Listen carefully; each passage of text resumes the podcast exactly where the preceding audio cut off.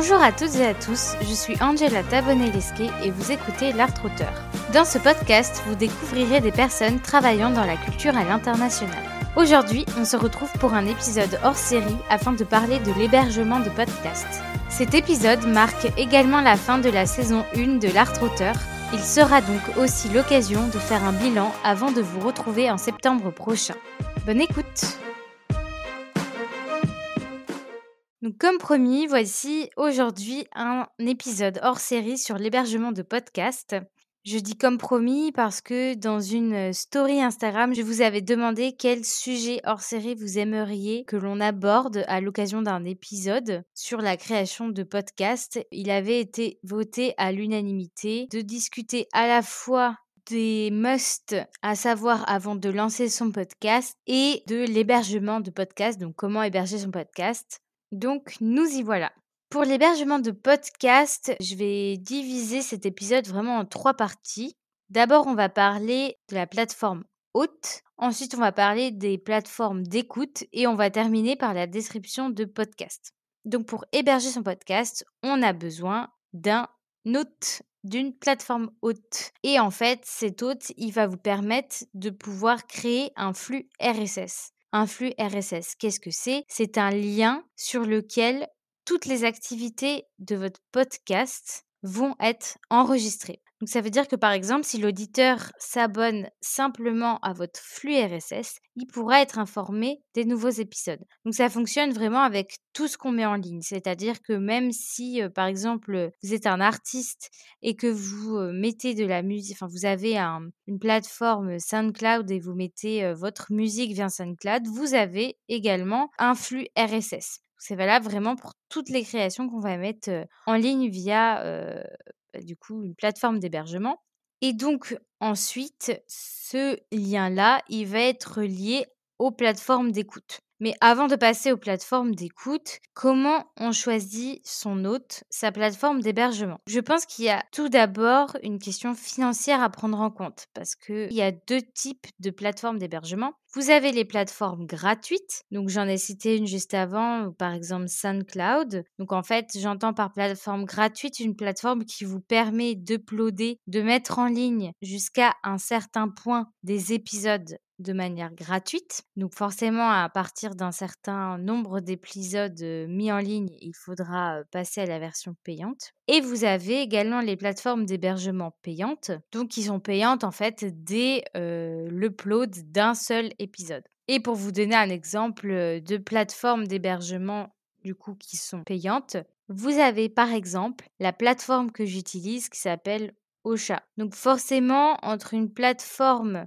payante de base, j'ai envie de dire, et une plateforme gratuite de base, vous allez avoir des fonctionnalités différentes. Vraiment, à part si vous êtes sûr de votre coût ou que vous êtes sûr de vouloir continuer, moi je vous conseille de commencer avec une plateforme gratuite. Ça fait le job, comme on dit. Euh, ça vous permet d'uploader euh, quelques épisodes avant de vous rendre compte, en fait, si vous souhaitez continuer. Après, si vous souhaitez continuer, en fait, c'est super simple de changer de plateforme parce que, comme je vous disais, vous avez votre flux RSS, il vous suffit de le copier et de le coller sur une nouvelle plateforme d'hébergement. Donc ça, c'est vraiment pas un problème. L'avantage de commencer avec une plateforme gratuite, c'est que eh bien, vous pouvez voir si ça vous plaît de, faire des épisodes, voir comment ça fonctionne, si vous souhaitez continuer ou pas. Et après, si je prends le point négatif, je dirais, à prendre une plateforme gratuite, c'est que forcément, vous n'allez pas retrouver les fonctionnalités que vous allez pouvoir retrouver dans une plateforme payante ce qui paraît assez logique, sinon personne ne prendrait de plateforme payante. Des exemples de fonctionnalités. Sur des plateformes payantes, on va par exemple avoir des statistiques. Sur une plateforme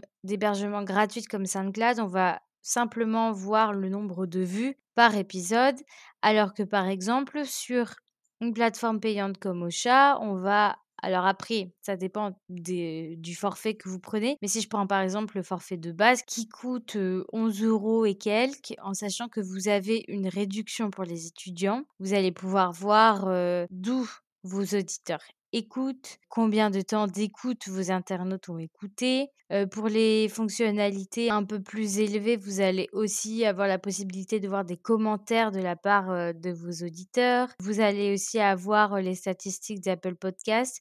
Et vraiment, en fait, je pense que la fonctionnalité, enfin celle qui m'a fait en tout cas, basculer entre SoundCloud et Ocha parce que en fait, bon, déjà j'étais arrivée au maximum, gratuit de SoundCloud, donc fallait que je passe sur une plateforme gratuite.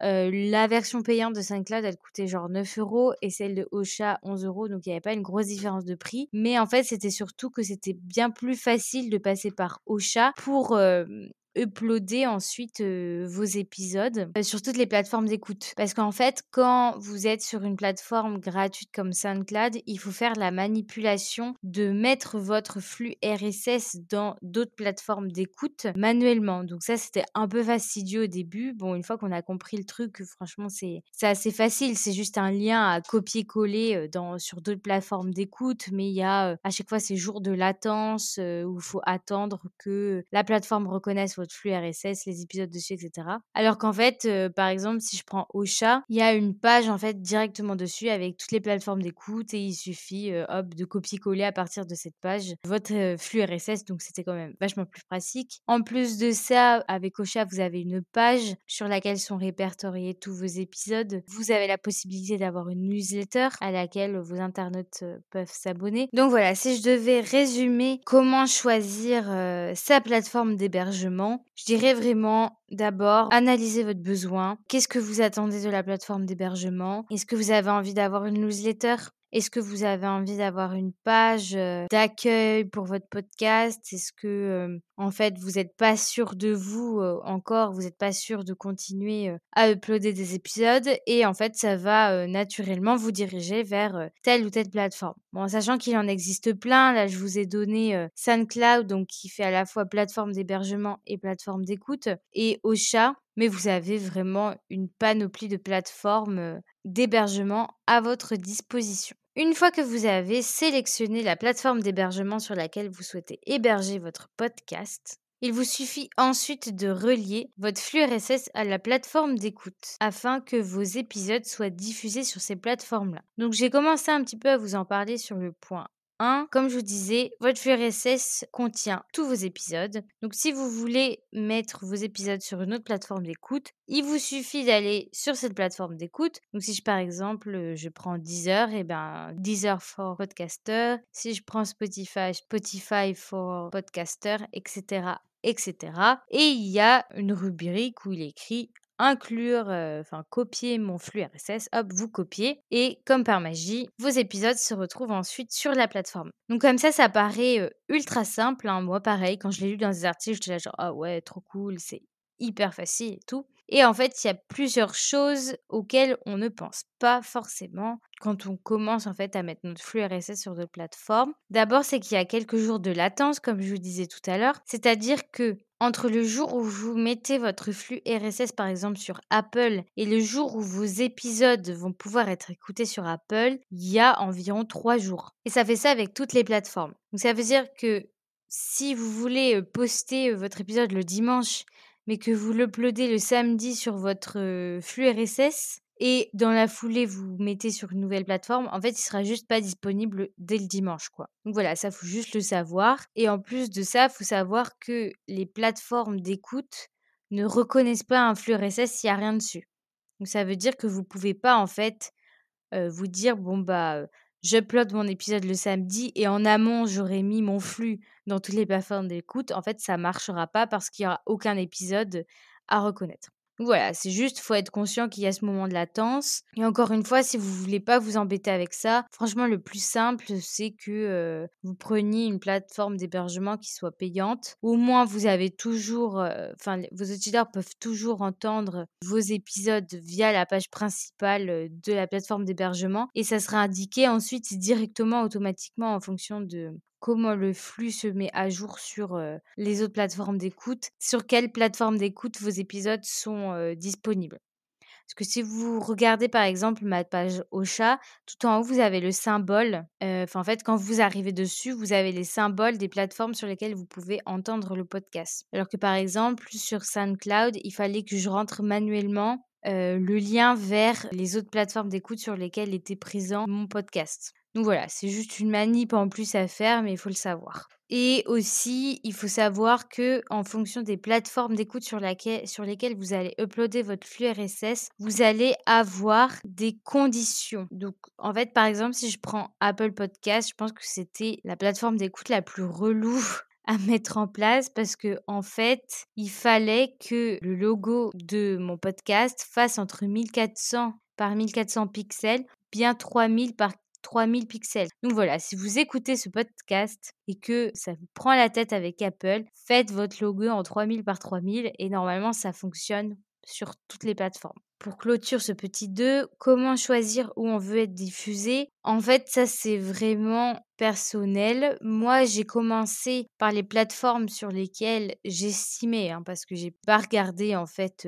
dans des articles ou quoi, mais je savais que les podcasts étaient souvent écoutés via Spotify, Deezer et Apple Podcasts. Du coup, j'ai commencé par ces plateformes-là. Et ensuite, quand j'ai commencé à être hébergée sur Ocha, bah là, j'ai rentré dans d'autres plateformes. Après, éthiquement, il y a des plateformes que j'ai pas choisies, genre Amazon plateforme. Mais bon, là, après, c'est genre hyper personnel. Mais voilà, en fait, de base, vous choisissez vraiment la plateforme sur laquelle vous souhaitez être diffusé et, voilà quoi, enfin, il n'y a pas tellement de règles par rapport à ça. Après, voilà, faut savoir que sur une plateforme d'hébergement payante, vous allez être relié automatiquement à toutes les plateformes d'écoute, alors qu'une plateforme d'hébergement gratuite, c'est pas le cas, faut vraiment le faire manuellement. Après, là, je vous parle du coup de mon expérience au chat, mais par exemple, pour d'autres hôtes payants, genre encore Podbean ou Buzzsprout, je pense que c'est la même chose, mais à vérifier. Et enfin, petit 3 de comment héberger son podcast. L'étape qui paraît la plus simple, mais pas tellement, c'est la description de votre podcast. Parce que peu importe la plateforme d'hébergement sur laquelle vous allez héberger votre podcast, il faudra rentrer une description de votre podcast pour que votre podcast puisse être référencé et pour que, bien, bien sûr, vos auditeurs, avant de vous écouter, ils aient envie de vous écouter et ils sachent de quoi parle votre podcast. ça, c'est vraiment la description que vous ajoutez sur votre plateforme d'hébergement avant de mettre votre podcast en ligne. Donc ça va être très court, hein, vous vous présentez, dites qui vous êtes et ensuite le type d'acteur que vous accueillez sur votre podcast. Et le tour est joué.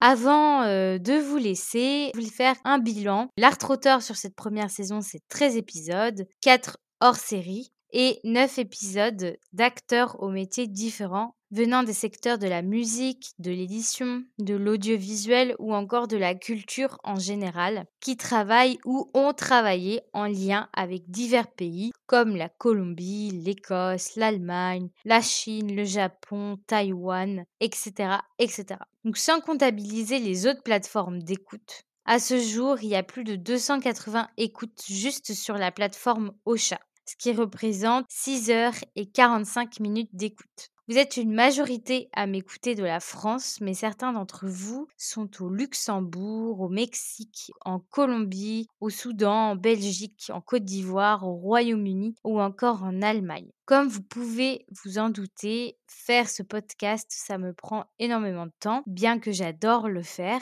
Voilà, c'est vraiment des heures à rechercher mes invités pour vous présenter des acteurs au profil varié, à enregistrer et à monter les épisodes, mais aussi à créer les contenus à poster sur Instagram. Après ce bout de chemin parcouru ensemble et tous les beaux parcours divers euh, que j'ai pu vous présenter, je ressens le besoin de faire une pause pour vous préparer la saison 2 et revenir avec de nouveaux acteurs de la culture à l'international. J'en profite d'ailleurs pour vous dire que vous êtes toujours plus nombreux à me suivre sur les réseaux. Je vous remercie pour euh, vos retours positifs et tous vos partages et j'espère sincèrement vous retrouver tous à la rentrée.